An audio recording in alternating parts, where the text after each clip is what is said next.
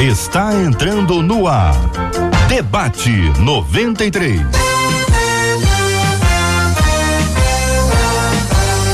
Realização 93 FM. Um oferecimento Pleno News. Notícias de verdade. Apresentação J.R. Vargas. Alô,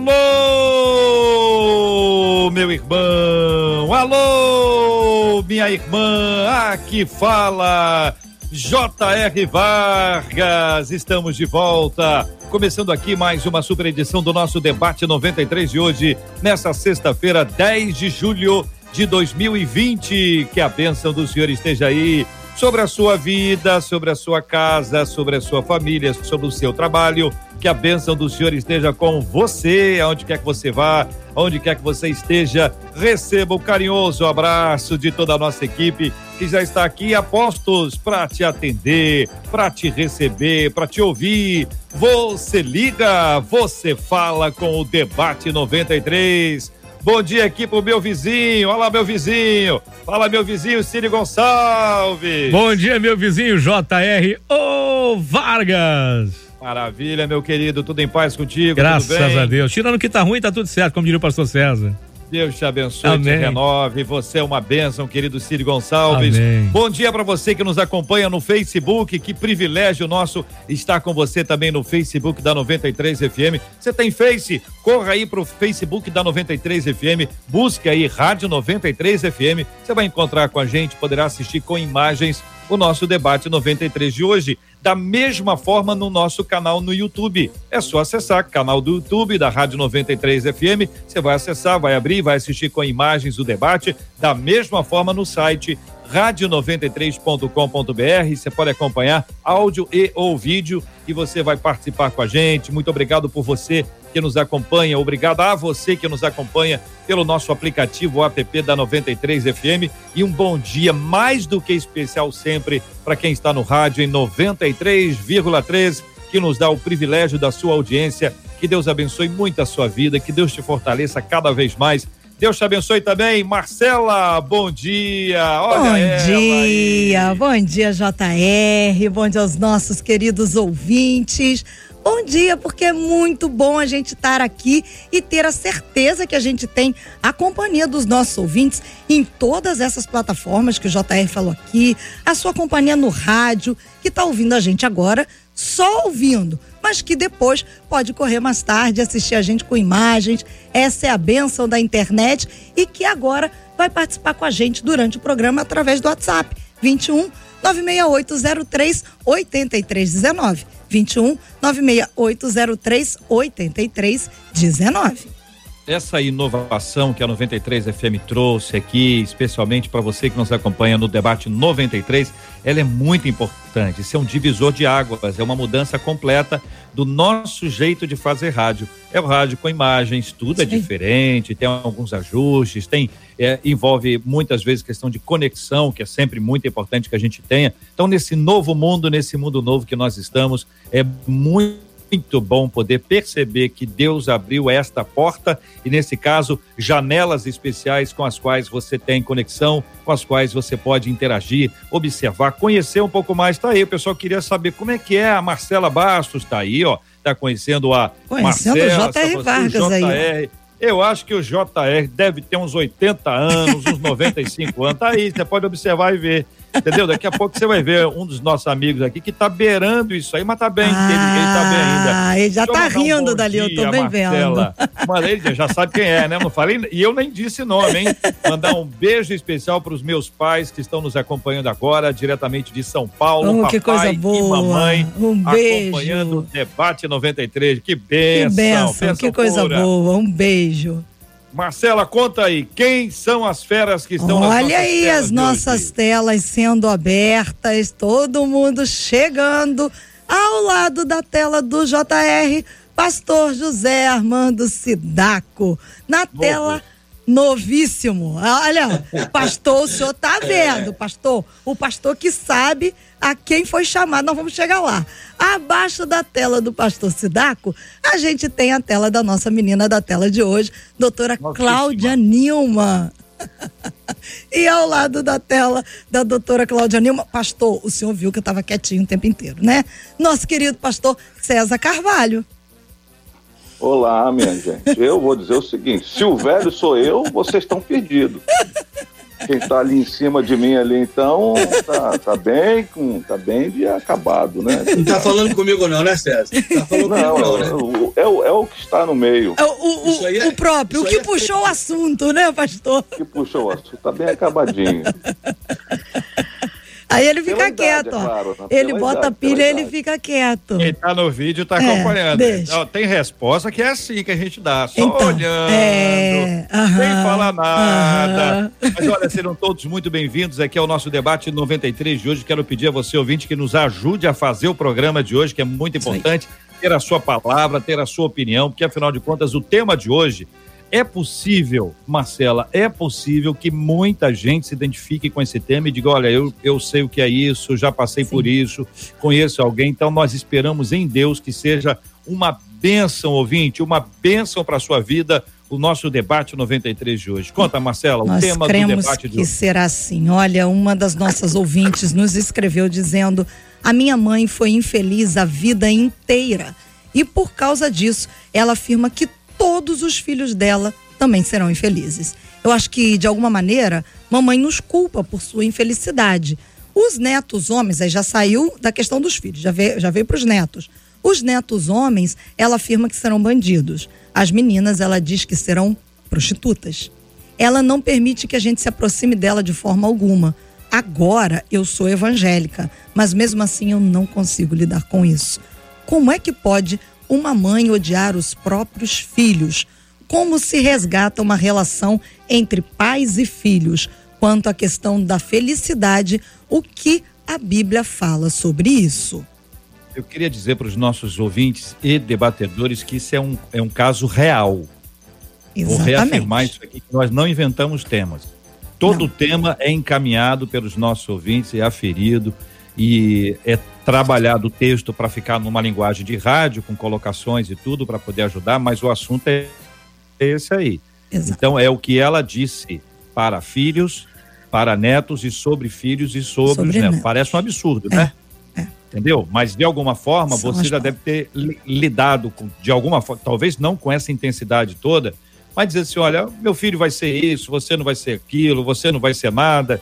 Isso gera um peso emocional que para muita gente também pode ter um peso espiritual e as pessoas acabam ouvindo. Quantas vezes nós ouvimos os nossos pais nos ensinando alguma coisa, né? Quando é coisa boa, como eu posso, eu posso dizer dos meus pais, cada lembrança é positiva e abençoadora. Mas nesse caso, em que esta mãe disse tantas coisas complexas sobre e para filhos e netos, é assustador. Vou começar com o pastor César. Pastor, quero ouvi-lo sobre esse assunto. Ajuda a gente a trabalhar esse tema aí a partir da palavra de Deus.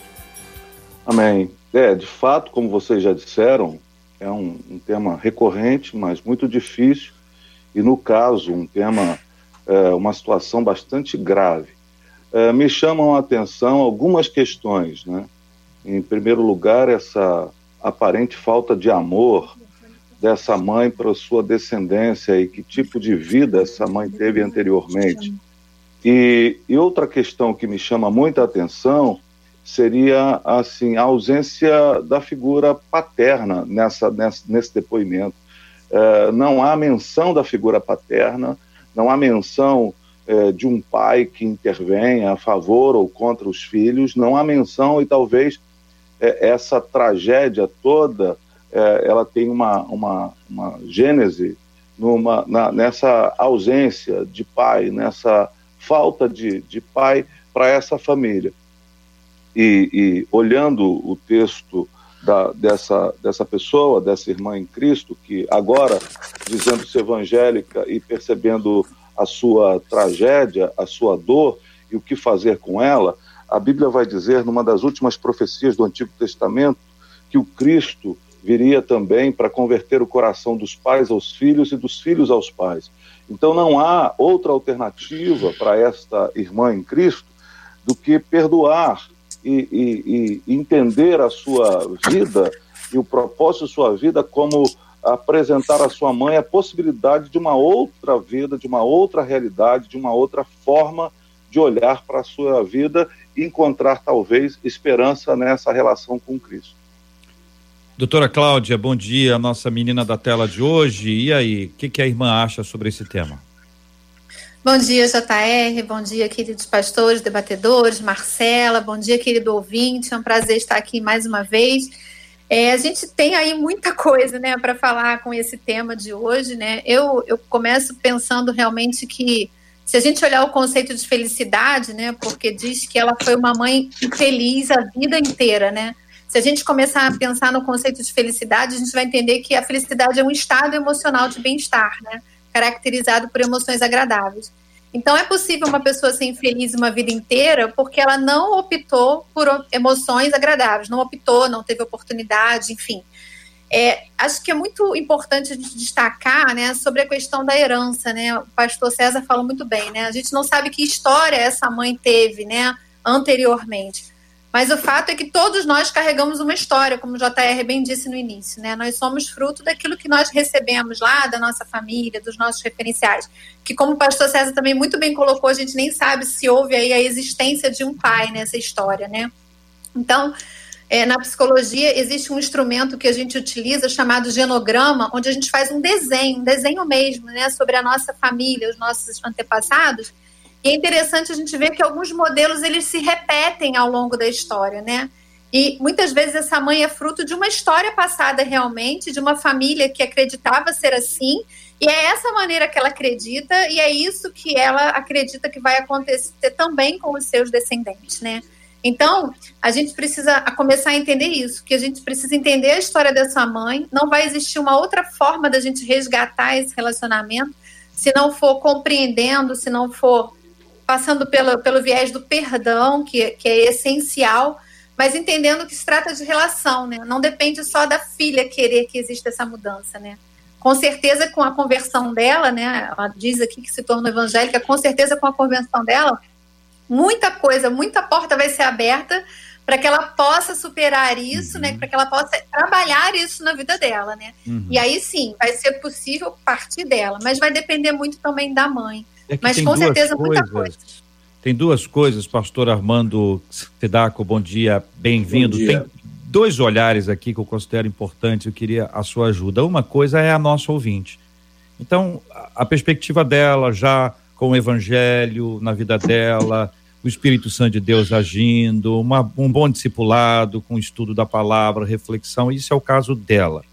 Aí eu penso, naturalmente, em casos iguais aos, aos dela, que não, não são poucos, né? Mas também na perspectiva de pai e de mãe, que, que pronuncia determinadas coisas.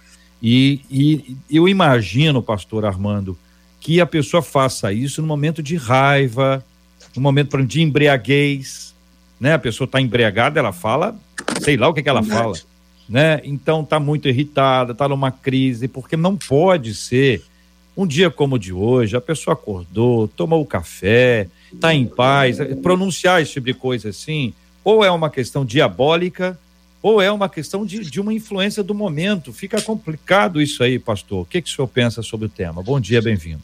Bom dia, JR, Marcelinha, bom dia, nossos companheiros de debate e também os que estão conosco assistindo pela, pelo, pelo vídeo, pelo áudio.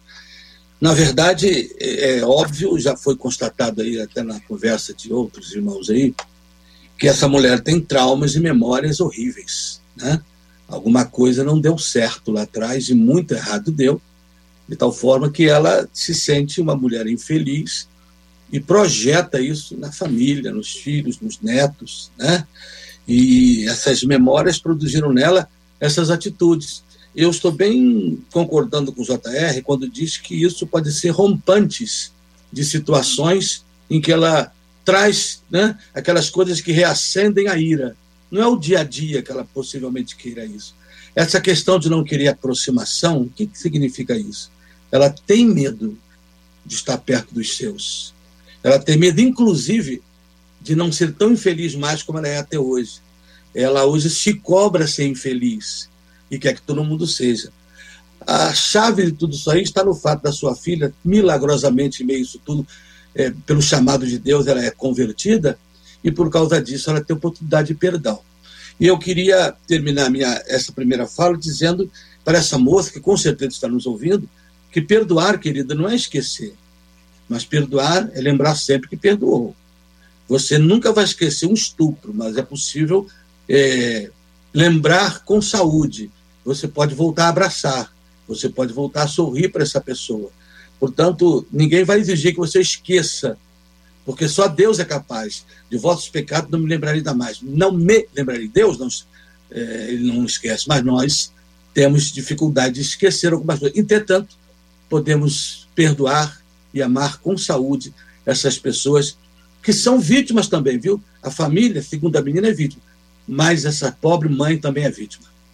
Aqui pelo nosso WhatsApp, 21 96803 8319 dois relatos.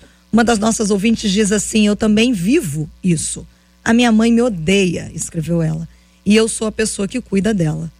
Hoje, a minha mãe está com demência, continua me tratando mal da mesma maneira como ela sempre me tratou antes. Uma outra ouvinte diz assim: Meu Deus, que tema maravilhoso. A minha mãe é assim.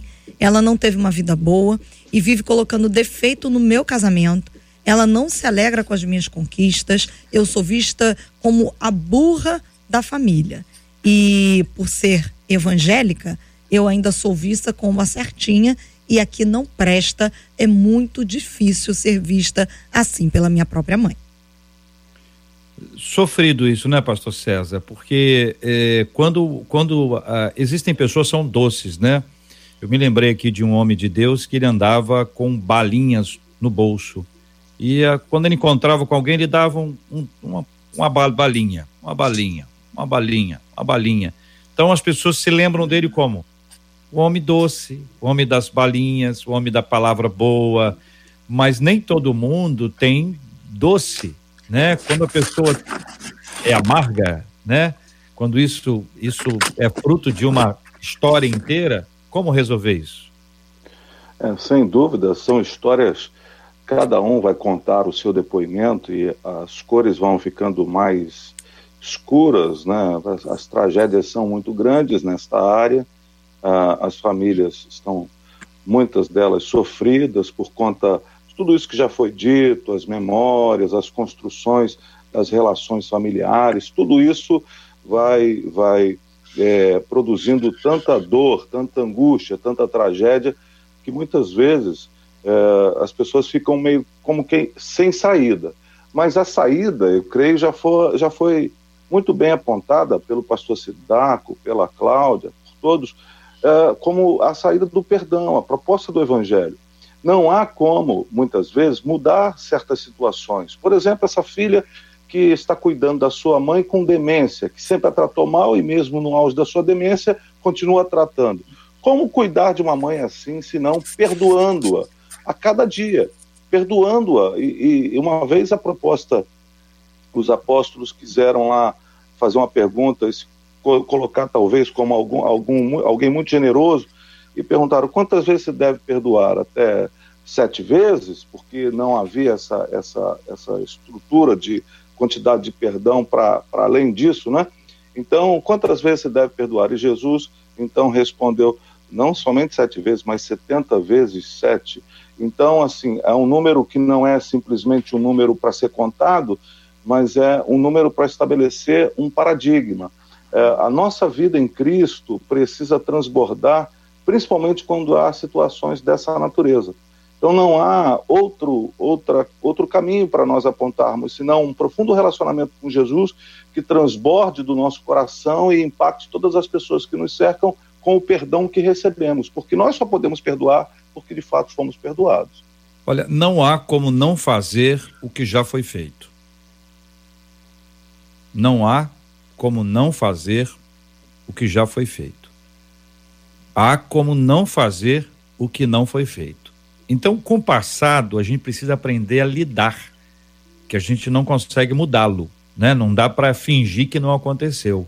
Se finge, não trata. Se finge, é ilusão. Se finge, não resolve. Isso, qualquer instante, isso, isso volta. Uh, Cláudia, é, é, essa, esse aspecto de lidar com o que já aconteceu, por mais sofrido que tenha sido, na psicologia uh, existem várias fe ferramentas, né, várias possibilidades. Junta isso com a Bíblia, com a palavra, que é esse nosso objetivo aqui, né? Sempre as ferramentas disponíveis associadas à Bíblia. Então, é, eu achei muito interessante que o pastor Sidaco né, falou sobre esse mecanismo de defesa que ela tem, né, de não se aproximar, de não conseguir se aproximar da família. Né? Isso é um mecanismo de defesa. Muitas vezes a gente agride porque a gente não quer entrar em contato com a nossa realidade, com aquilo que nos fere, aquilo que nos feriu, aquilo que dói, né, aquilo que machuca. Né? Então, para a gente começar um processo de cura aí, né, de, de resgate nessa relação aí é, entre ela e a mãe, o primeiro passo ela já deu, reconhecer né, que a mãe é assim, né, reconhecer algumas situações possíveis na vida da mãe, tentar ouvir um pouco essa mãe, julgar menos, né, é, ouvir mais e tentar entender um pouco mais a história de vida dela, isso pode ser algo que possa lhe ajudar muito, né, e quebrar um pouco isso também, né, porque hoje na psicologia realmente esse é um dos temas mais abordados na psicologia moderna, é a relação com os nossos pais, né, é, é, isso que os ouvintes falaram ali através do WhatsApp com a Marcela, né?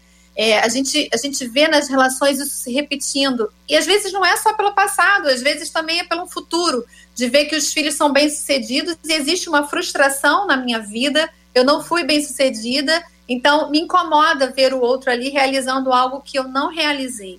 Então, a gente precisa é, ter muito, como eu disse no início, esse cuidado. Esse desejo dela de resgatar vai fazer com que ela exercite uma paciência e busque uma paz para entender que isso é um processo. Nada é instantâneo, nada é mágico. Não é porque eu me converti hoje que amanhã minha vida vai estar toda solucionada. Não. Eu preciso dar alguns passos, né, juntamente com a palavra de Deus, buscando ajuda, falando sobre isso, não guardando isso, né, não alimentando esse rancor, essa mágoa é, dentro do meu coração, porque tudo isso são atitudes, são emoções negativas que de fato nos torna infelizes, né?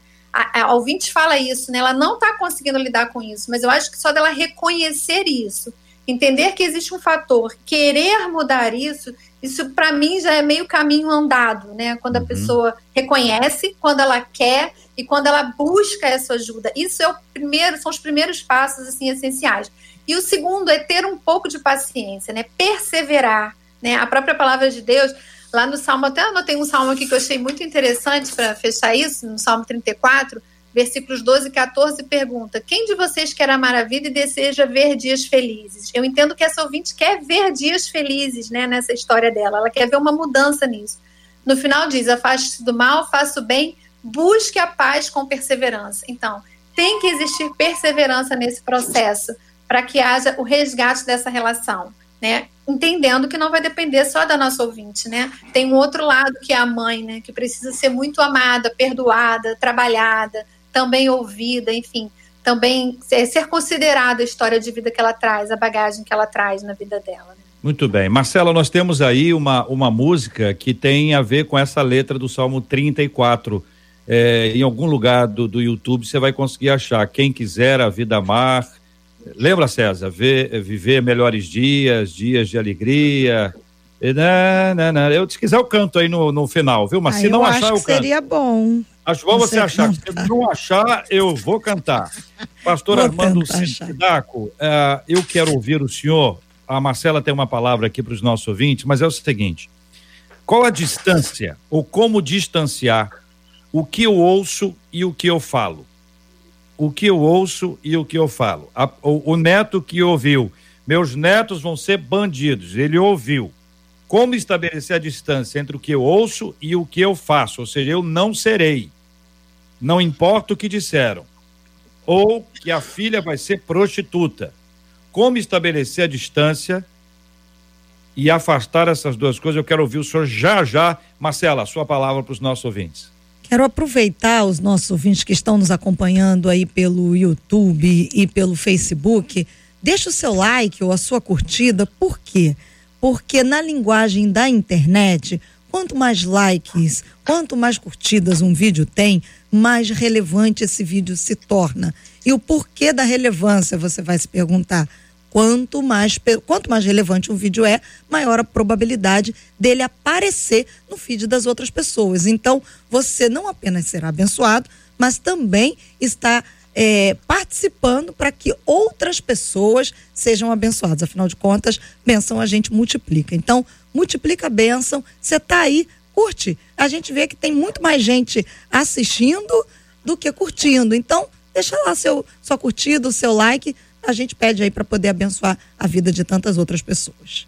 Pastor Sidaco, entre o que a pessoa ouve e o que ela faz, como estabelecer essa distância?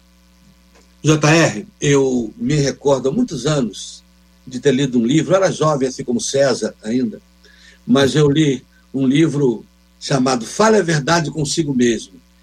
E, rapaz, eu emprestei esse livro, eu perdi, mas ele marcou minha vida para sempre.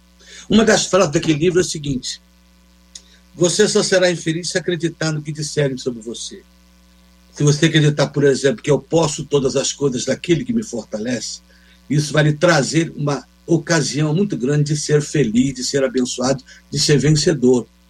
Mas também, se você começar a acreditar, como você falou, se o menino colocar, colocar na mente dele de que ele realmente, por causa da palavra da vovó e a filha também, e a prostituta, a outra neta, ele começar a acreditar demais nisso, se apropriar disso, é, ele pode realmente trazer. Não é que a palavra é, tem poder de, é, de, maldição hereditária, passou da mãe para a filha, para a neta, não. Mas ela influencia. Né?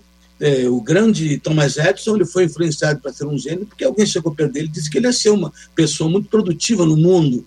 Então, ele mesmo contava isso. Eu acho que uma das coisas é a gente não se apropriar, sabe, JR, daquilo que se diz a nosso respeito. A Bíblia conta a história de um moço chamado Jefté, que tinha uma mãe prostituta, um pai, um pai fracote que permitiu que os irmãos o expulsassem de casa, uma sociedade que aceitou isso, expulsou. Ele foi viver no meio de bandidos, na cidade de Tobi, bandidinhos o cercavam, ele se tornou uma espécie de Robin Hood daquela época, cercado de bandidos para todo lado, mesmo assim se transformou num juiz. Ele não permitiu que aquilo ditasse o enredo da sua vida. Então, o meu conselho hoje é que essas pessoas, uma vez que parece que mais de uma, ou pelo menos duas, já falaram aí que são crentes em Jesus, e confiando no Jesus, até mesmo aqueles que ainda não o são, podem experimentar esse posso todas as coisas. E esse posso todas as coisas está, inclusive, no vencer palavras de maldição, né? Então a distância está, John para mim, no que você crê de você mesmo. A Bíblia diz: tudo que o homem crê dele, isso ele será.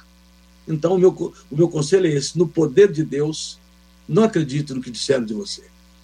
Como lidar com as acusações, agora acusações diabólicas, acusações do inferno, coisas que foram feitas e que Deus já nos perdoou, mas as acusações elas elas continuam ou mesmo acusações do inferno como essa. A mãe já não fala mais isso. O pai já não diz mais, mais isso. A pessoa não mais escuta isso, mas continua ecoando na sua mente como se estivesse ouvindo isso hoje. Às vezes, quem disse já mudou. Quem disse já não diz mais. E quem disse, se disser que disse no passado, ela diz: Eu me arrependo do que eu fiz. Então, mas a acusação do inferno as palavras que vêm, elas continuam ecoando, porque existe alguém que veio para matar, para roubar e destruir. E normalmente ele faz o trabalho dele. Como é o nosso trabalho e como buscar em Deus forças para resistir a essas três ações? Bem, eu, eu, eu diria o seguinte: já foi tocado em muita coisa aqui, muito séria. Mas a, a maneira de resistir é ter um olhar sobre si mesmo a partir da graça de Deus. É, tem uma história bíblica de um rapaz de um nome muito esquisito, né, que é Mefibosete, todo mundo lembra dele, porque ele é filho de Jonatas, neto de Saul, então estava sendo preparado num ambiente de príncipe. Só que quando seus pais mor seu, seu pai morreu, seu, seu avô morreu, ele foi levado fugitivo e nessa fuga quebrou as pernas e e viveu longe. Até que Davi chama esse moço de volta para estar com ele no palácio. E quando ele conversa com o moço, o rapaz pergunta assim: quem sou eu senão um, ca um cachorro morto para que você me trate desse jeito? Então, o olhar sobre si mesmo de, de Mefibosete é um olhar completamente trágico. Você citou uma coisa, JR, que é muito importante sobre o passado. Nós não podemos mudar o passado, mas ele gera uma influência muito radical na nossa vida. Quando Paulo vai dizer que nada nos separará do amor de, de Deus que está em Cristo, ele aponta tanto o presente quanto o porvir, mas ele não fala do passado. Porque eu creio, eu não estou dizendo que Paulo tenha dito, mas o que eu creio é que se nós nos deixarmos enxergar a partir das coisas que aconteceram no meu passado, ou no passado que eu convivi, eu posso ser bloqueado no futuro e no presente que Deus tem para mim. Então eu preciso ter um olhar bastante contundente sobre mim mesmo. Quem de fato eu sou? Senão além de um filho amado de Deus e que tem uh, uma esperança e um propósito para a vida. Se eu não olhar dessa forma, eu vou começar a me encaminhar para talvez reproduzir aquilo que disseram de mim. Então, essas questões são de fato muito singulares e significativas. Qualquer um pode falar? Agora? Sempre, sempre. Apesar de não sermos qualquer um, mas eu vou falar. Na verdade, é o seguinte, JR. É, contribuindo com aquilo que o pastor César acaba de dizer, se é que eu posso contribuir com mais alguma coisa, é que a imagem que a gente tem da gente mesmo, constantemente, aí você entra aquilo que você começou. São situações imprimidas em nós pelo próprio Satanás. Né? Como você falou, algumas vezes as pessoas já não falam mais aquilo. Mas Satanás vive todo dia tentando trazer à memória o que não me dá esperança. Então ele vive constantemente com essa história. Lembra daquilo? Poxa, olha, você, você esqueceu que você poderia ser assim, você pode ser assim. Então aí que já entra aquela área da ação demoníaca nessas coisas. Por isso é que em termos de ações demoníacas, o que nós precisamos realmente é da graça restauradora, sustentadora, que a graça não é só para levar para o céu. A graça santifica, a graça restaura, a graça perdoa, a graça fortalece, como Paulo disse, eu é, a, a meu poder, o poder de Deus se aperfeiçoa na minha fraqueza, na graça. Portanto, é a graça de Deus nessa hora que nós temos que entender que ela é capaz de repreender e mandar para longe as insinuações de Satanás quanto à minha vida, né? quanto àquilo que ele quer me convencer que eu sou. É mais ou menos isso. Tem uma frase que eu gosto muito que diz assim: que não importa o que fizeram comigo, importa o que eu vou fazer com o que fizeram comigo. A mesma informação que um adulto dá para um filho, né, é, dizendo assim, você não vai dar para nada, você não vai aprender, né, você é um burro, e essas coisas que a gente ouve muito, que acontecem, que são reais, a mesma pessoa pode pegar essa informação para ela decolar, né, como ela pode pegar essa informação para se tornar uma vítima e se afundar. Né? Então ele recebe essa informação e diz assim: o que? Ela está pensando que eu sou burro, que eu não sou inteligente, que eu não vou conseguir? Não. Peraí, eu vou mostrar que eu sou capaz. E aí vai, se dedica, estuda, se esforça, passa no concurso, enfim. E aí é bem sucedido nos seus estudos e na sua carreira. A outra pessoa vai receber a mesma informação e vai dizer assim: ah, não vou nem tentar, não vou nem fazer, porque já disseram que eu não vou conseguir, né? Então, é, amarrando um pouco isso, né, que eu concordo plenamente com o que vocês falaram, é exatamente isso. Eu tenho que tomar uma decisão do que eu vou fazer com o que fizeram comigo. Porque se eu não tomar esse cuidado, eu vou repetindo esse padrão. Quem aqui já não ouviu as pessoas dizendo assim: ah, o dia que eu tiver os meus filhos, jamais vou falar isso que minha mãe fala para mim. Jamais vou fazer isso que meu pai fez comigo. E aí, quando você vem a ser mãe, você vem a ser pai, dado dia lá, um belo dia, você se repete fazendo do mesmo jeitinho, falando da mesma forma, tendo as mesmas ações. Aí você diz assim, mas não é isso que eu queria, não é isso que eu planejei, eu disse que eu não ia fazer. Mas sabe por que, que eu estou fazendo? Porque eu não tratei, eu não cuidei daquilo que me marcou, como a gente já falou aqui anteriormente, que precisa ser muito bem tratado, muito bem cuidado superado. Eu queria né? lembrar, né? eu queria lembrar aos nossos ouvintes que quando nós uh, temos um compromisso com Cristo, ele se torna Senhor e Salvador. Salvador é do inferno, da condenação de morte. Nós somos salvos pela graça de Deus, não há em nós mérito algum. Ele nos resgata, como diz a Bíblia, ele nos libertou do império das trevas e nos transportou para o reino do Filho do seu amor. Nós temos uma vida nova, transformada pelo poder de Deus. E aí que entra o senhorio. O senhorio de Cristo define a nossa vida. Quem é senhor da minha vida? É o que eu ouvi? É a fala negativa? Esta fala que vai ser o senhor da, da, da minha vida? Ela é que vai me conduzir? Ela é que vai me dirigir? Ou é o que eu ouço de Deus, filho amado, que eu ouço da palavra do Senhor, que mostra que Deus amou o mundo de tal maneira que deu o seu Filho unigênito para que todo aquele que nele crê não pereça, mas tenha a vida eterna.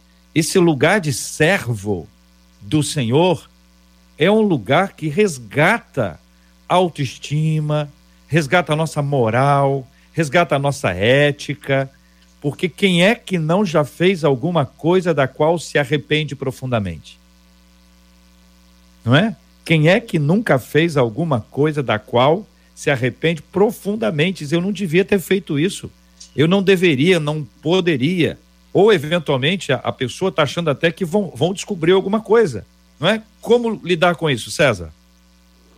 Ah, de fato, a, a maneira de lidar com essas sensações de que a gente não é capaz, de que alguém está dizendo alguma coisa, de uma acusação que vem repetindo-se constantemente, a, a, acusação do próprio Satanás, porque essa é uma das obras dele, né? Ele veio para nos acusar mesmo, a existência dele nesse sentido, é, é, para nos acusar, para nos confrontar, para impedir que a gente de fato viva tudo o que Deus tem para nós. É, a, a, saída para isso é de fato olhar para a cruz de Cristo, é perceber a cruz como a, a ponte que nos leva de uma vida afastada de Deus e seus propósitos para uma vida é, é, centrada no propósito eterno do Senhor para a nossa existência. É, Jesus deixou isso claro, ele disse: Eu vim para que vocês tenham vida e a tenham plenamente. É, e não só no sentido eterno, no sentido de porvir, nem só, não só no sentido do futuro, mas uma vida plena que se manifesta nos nossos dias, uma vida plena que se realiza no cotidiano aqui mesmo.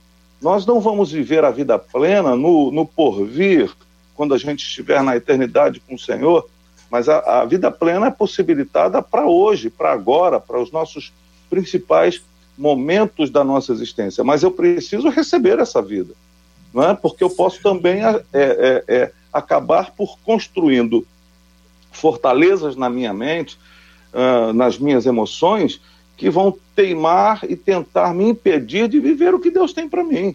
Cabe a cada um de nós, se não tem forças em si, pode, ajuda, pode pedir ajuda a Deus em oração, na leitura da palavra, é, buscando ao Senhor, buscando discipuladores, pessoas sérias, comprovadamente sérias, que podem nos estimular a uma vida nova, como também podemos pedir ajuda a profissionais da área da psicologia, para que nos é. ajude a desatar os nós da nossa caminhada. E para corroborar com isso que o pastor César está falando, o pastor Sidaco e doutora Cláudia, eu vou trazer aqui a palavra de uma aqui das nossas ouvintes e vou deixar a apreciação de vocês.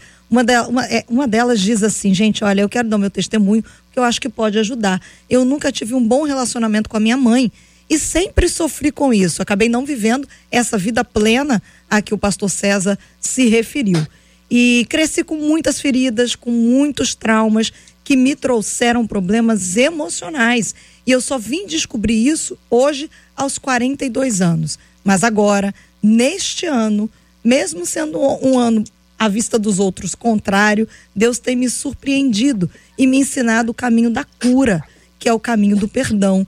Eu comecei um acompanhamento, não consegui fazer isso sozinha e aprendi que a culpa também não é da minha mãe, porque ela também teve uma vida sofrida. Ela deu o que ela tinha, porém isso não significa que ela não me ame.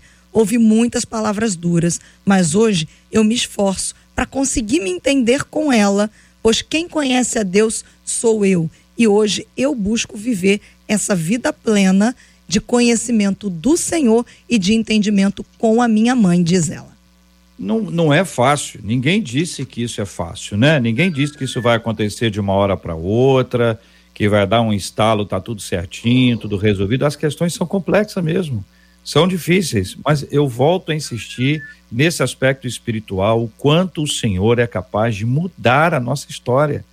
Ele é capaz, ele pode mudar a nossa história. Qualquer pessoa E a Bíblia está cheia de exemplos aqui. Eu quero men mencionar uma vez aqui a figura de Pedro. Quem é que nunca fez alguma coisa da qual se arrepende profundamente quando se olha para a vida de Pedro e pensa: será que ele se arrependeu? A Bíblia diz que sim.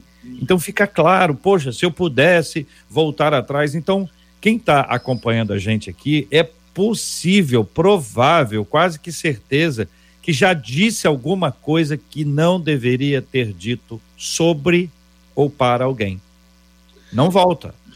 Eu penso. Né? É... A palavra já foi, mas o Evangelho muda isso, nos ajuda a entender o que aconteceu com a pessoa na, naquela hora, a perdoá-la e quem já disse a se perdoar e a recompor essa história. Pastor, você dá. É, na verdade, eu também recorro à Bíblia Sagrada, no texto de Paulo, quem está em Cristo, nova criatura. É a nova em qualidade de vida, não é em quantidade. Cerda já falou alguma coisa sobre isso. E o próprio Paulo deveria. Você imagina as memórias de Paulo? Ele mesmo contando o seu testemunho, em Atos 22, ele conta que permitia no apedrejamento de Estevão, pegavam os crentes, saqueava as casas dos crentes, ele pegava autorização do governo para poder machucar crentes, para fazer mal. Ele devia ter memórias em uma porção de coisa, mas ele chega a dizer assim: pela graça de Deus sou o que sou hoje. Isto é, em Cristo ele foi curado de suas memórias. Né? Vocês já falaram muito bem, não é fácil, precisa de ajuda. É igual uma pessoa viciada em drogas, ela se libertou em Cristo, mas ela agora é possível que precise de uma ajuda para desintoxicar toda uma vida, todo um corpo. Então, a memória também precisa de socorro daqueles que creram em Cristo como Salvador. É óbvio que tem alguns que, no momento que se converte, tudo muda. Mas existe alguns que precisam de acompanhamento. Mas a verdade é essa: é a nova vida em Cristo que curou a memória de Pedro, conforme disse JR, curou a memória de Paulo, e com certeza curou a memória de outros, talvez Davi, né? Enfim, é isso aí que eu penso. Eu, eu penso assim, é que uma das grandes causas da infelicidade é a gente ficar por essa busca de perfeição. E como às vezes a gente não tem um modelo perfeito de família, né? A gente justifica a nossa infelicidade.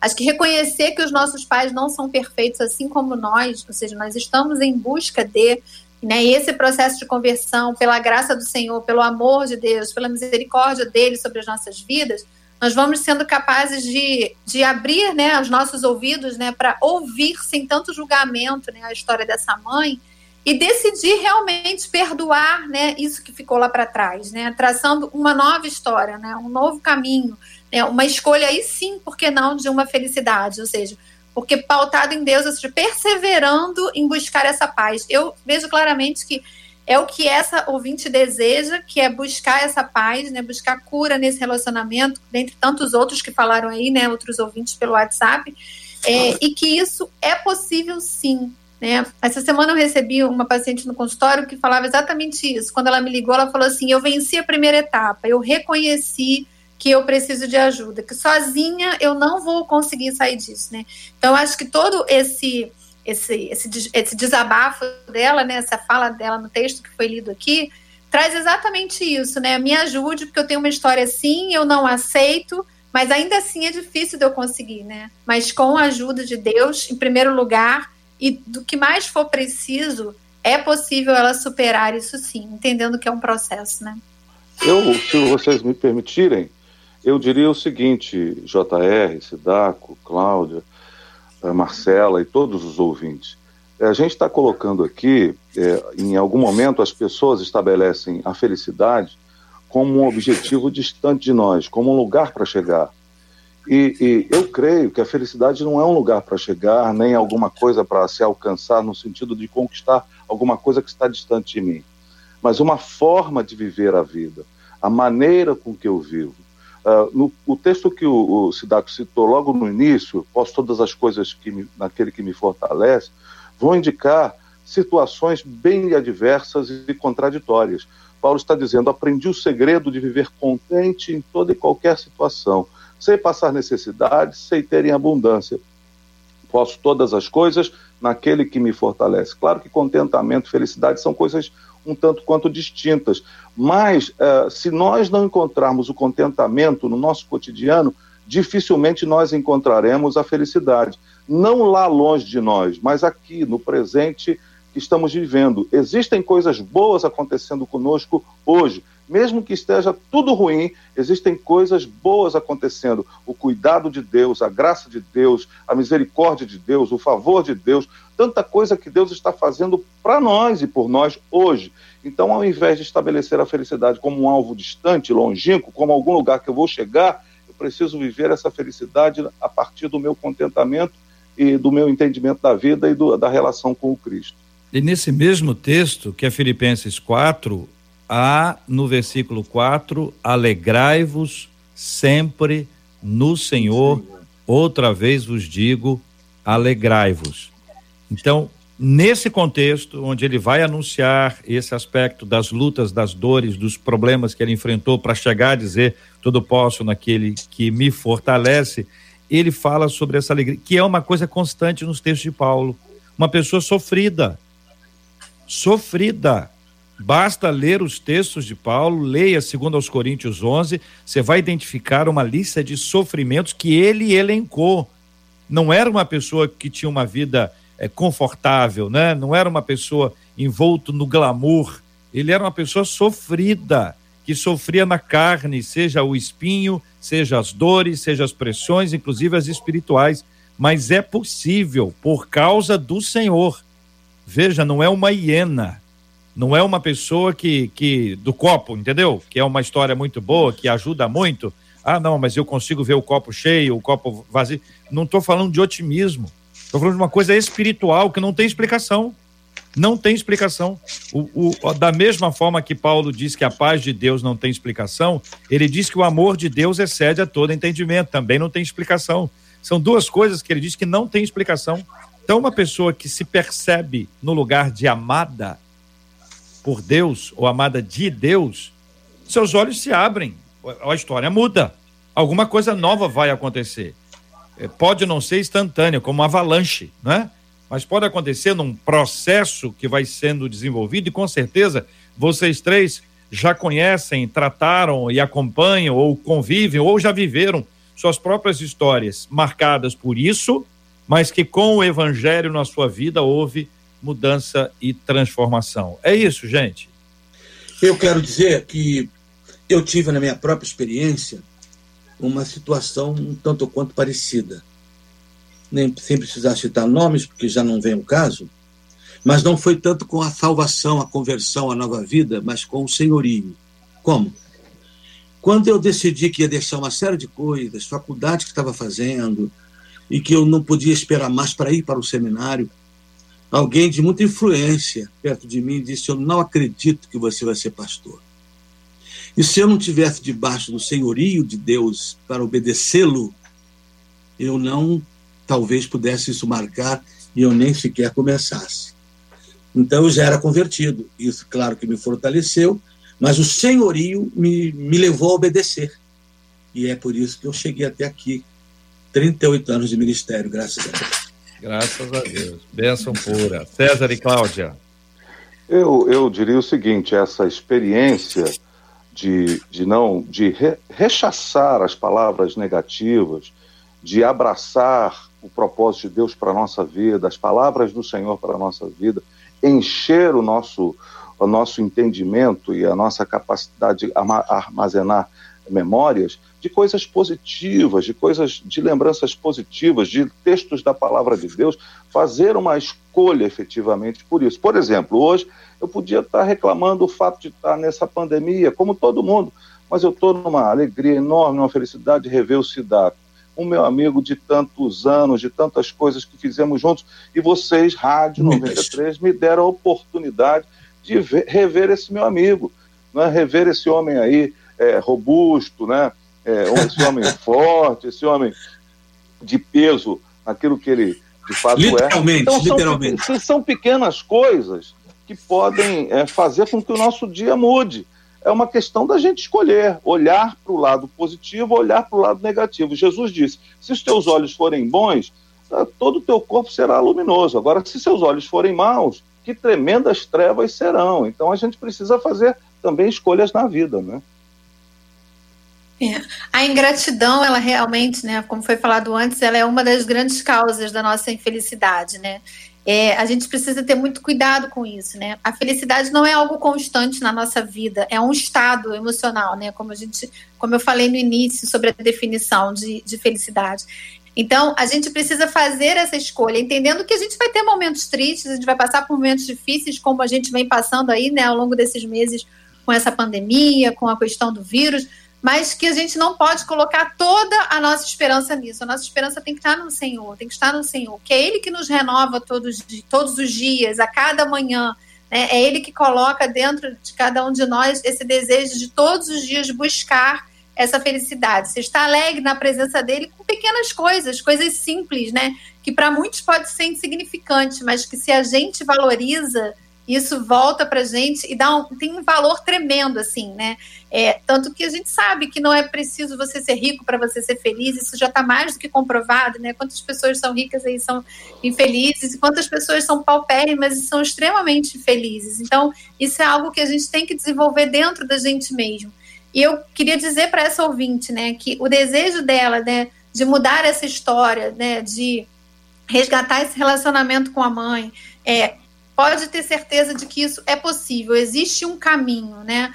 É, a palavra de Deus diz que ainda que uma mãe venha se esquecer de um filho, né, o nosso Deus, ele jamais se esquecerá de nós. Né? Ele é o nosso Pai, que a nossa identidade realmente possa estar nele.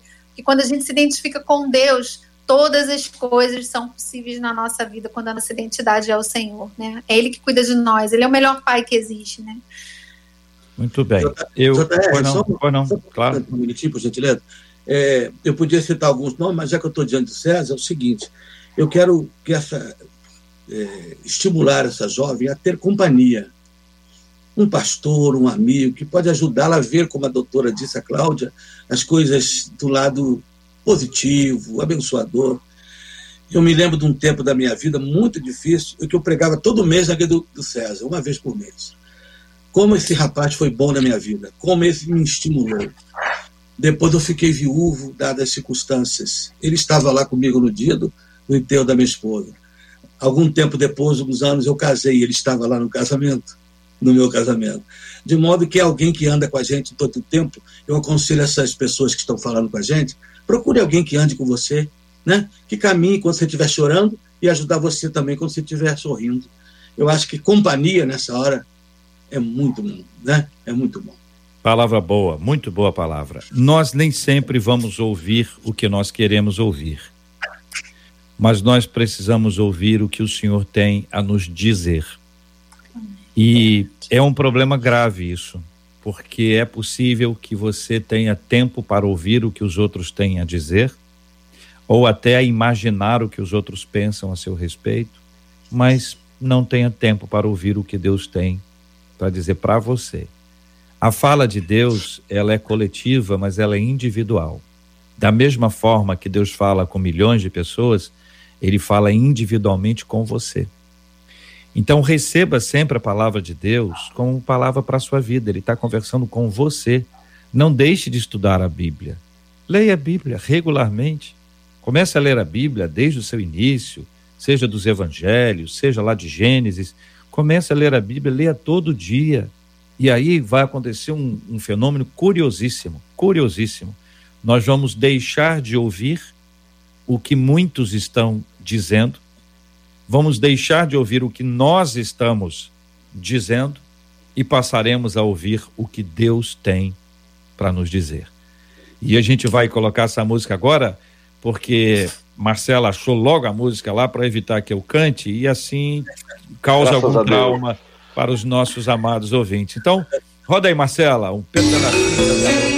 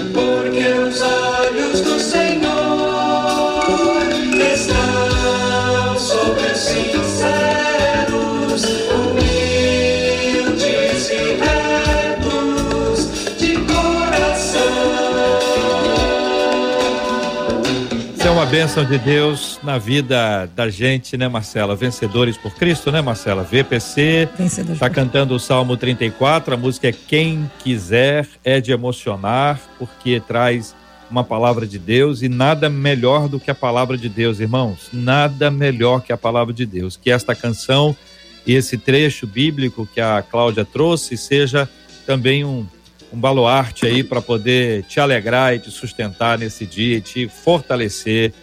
E é muito lindo ver como Deus fala com, com a gente ao longo dos anos. Escuta só, mais, mais um pouquinho, Marcelo.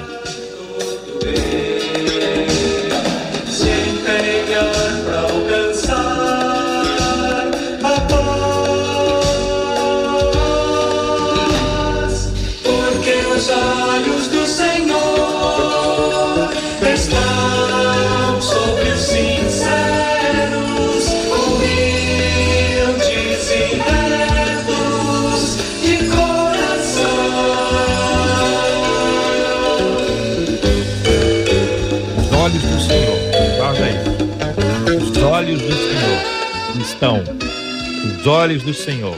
Quem olha é o Senhor. Muita gente pode estar tá falando, pode estar tá vendo, pode estar, tá... mas o Senhor não tira os olhos de você.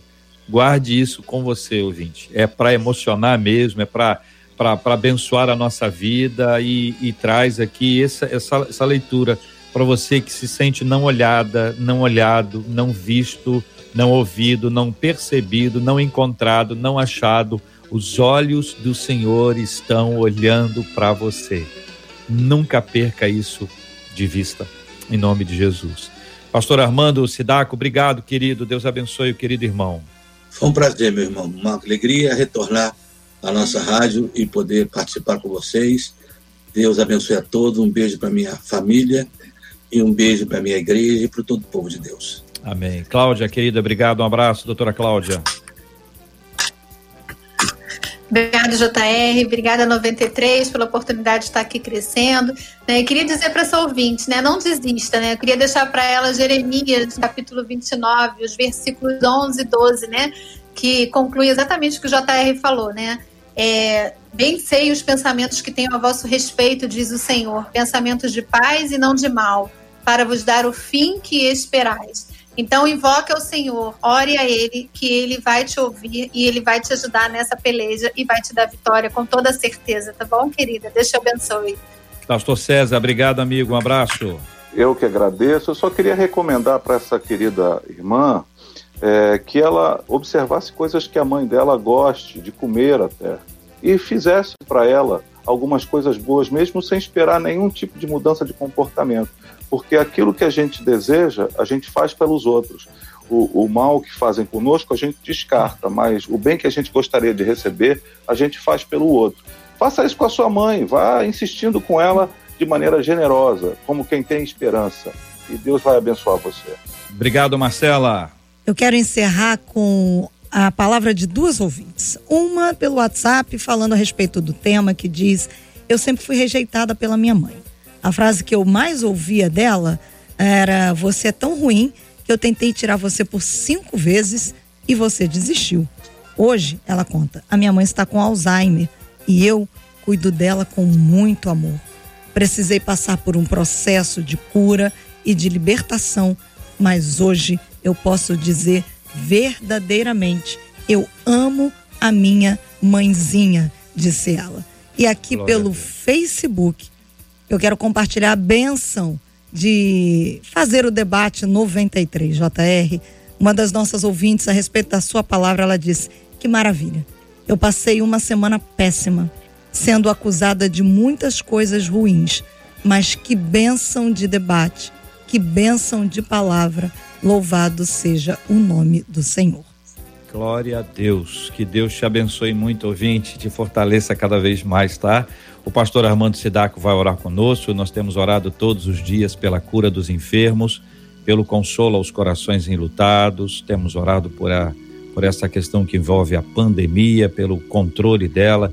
Sempre quando lembro de alguém e vou orar, especialmente nessa época, eu estou imaginando aquele quarto com a pessoa no isolamento, a família agitada, com dúvida, ou a pessoa internada naquele estágio tão complicado de todo mundo paramentado, é realmente uma coisa muito difícil. Mas também quero encorajar, Marcelo, os nossos ouvintes a procurarem a gente nas plataformas de streaming.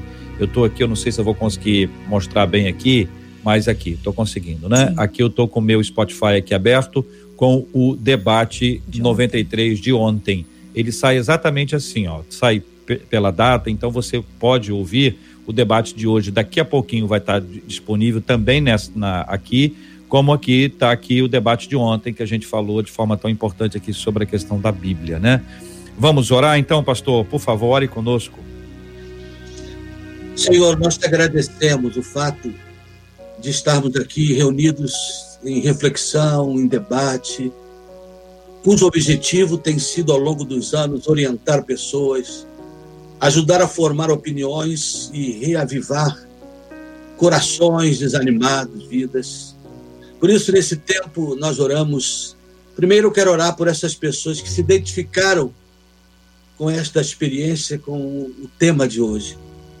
Permita que os nossos conselhos, vindo de experiências próprias nossas e de outros, e do nosso vivência ministerial, possa, e também da, da nossa psicóloga, possa tais conselhos e orientações fazerem bem hoje e ajudá-las a conviver vitoriosamente com a história que não muda, mas podemos mudar em relação a ela.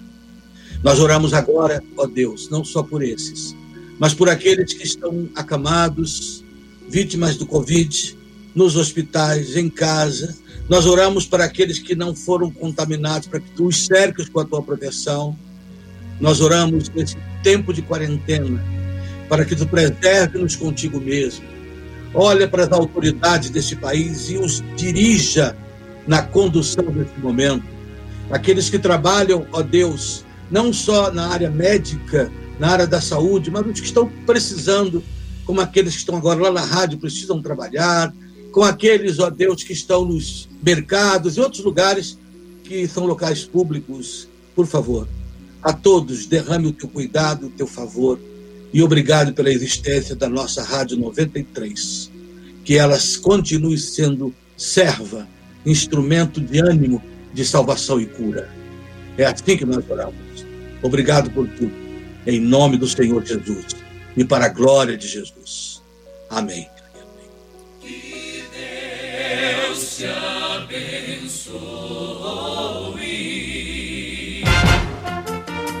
Você acabou de ouvir Debate 93.